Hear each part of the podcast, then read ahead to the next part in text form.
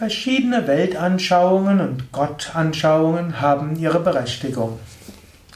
Bhakti Sutra 75. Vers. Narada sagt, Raum besteht für viele verschiedene Meinungen und keine, die sich auf bloße Vernunft gründet, ist jemals endgültig. Om Namah Shivaya und herzlich willkommen zum Bhakti Sutra Vortrag von Sukadev www.yoga-vidya.de 75. Vers des Bhakti Sutra sagt, ja, es gibt so viele verschiedene Meinungen über Gott. Und Menschen streiten sich überflüssigerweise darüber. Man kann sagen, ist Gott persönlich oder überpersönlich? Sollte man Gott als Gott oder Göttin bezeichnen? Soll man die kosmische Mutter verehren oder den kosmischen Vater? Ist Gott hm, nur zu finden in Tempeln oder auch in Moscheen oder nur in christlichen Kirchen, vielleicht nur in der katholischen Kirche oder nur in der evangelischen Kirche oder in der reformierten Kirche? Gibt es nur eine Weise, Gott zu verehren? Also Narada sagt, es gibt Raum für viele Meinungen. Es gibt keine Notwendigkeit, sich darüber zu streiten. Vorher gesagt, man soll sich in, keine Debatte über Gott einlassen. So viel wurde im Christentum darüber gesprochen, über was heißt eigentlich die Trinität. Ist Jesus mit Gott eins oder ist Jesus Gott ähnlich? Da würden Kriege drüber geführt. kann sich kaum mehr vorstellen.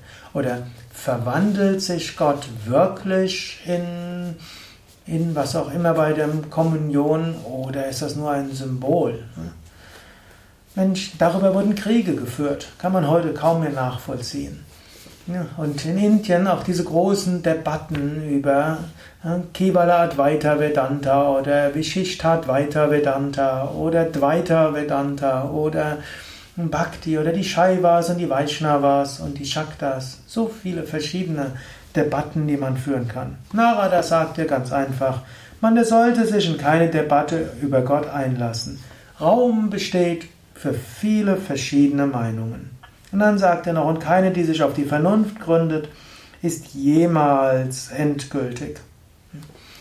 Also logisch nachzudenken, wirst du nie zu einer endgültigen hm, ja, Meinung und Philosophiesystem kommen. Es hat noch kein Philosophiesystem gegeben, das dann so intellektuell klar war, dass alle davon überzeugt sind. Ständig gibt es neue. Und auch wenn ich selbst zum Beispiel besonders ne, besonderer Anhänger bin der Kevala Advaita Vedanta Philosophie von Shankaracharya, ist dennoch offensichtlich, die Geschichte der Philosophie hat nicht aufgehört mit ihm. Schließlich gibt es so viele weitere andere Entwicklungen. Deshalb kein intellektuelles System ist endgültig. Daher übe Toleranz. Anstatt sich zu, zu streiten über intellektuelle Spitzfindigkeiten und Ansichten über Gott, sollte man alles unternehmen, um Gottes Liebe zu entwickeln, Bhakti zu entwickeln. Darum geht's.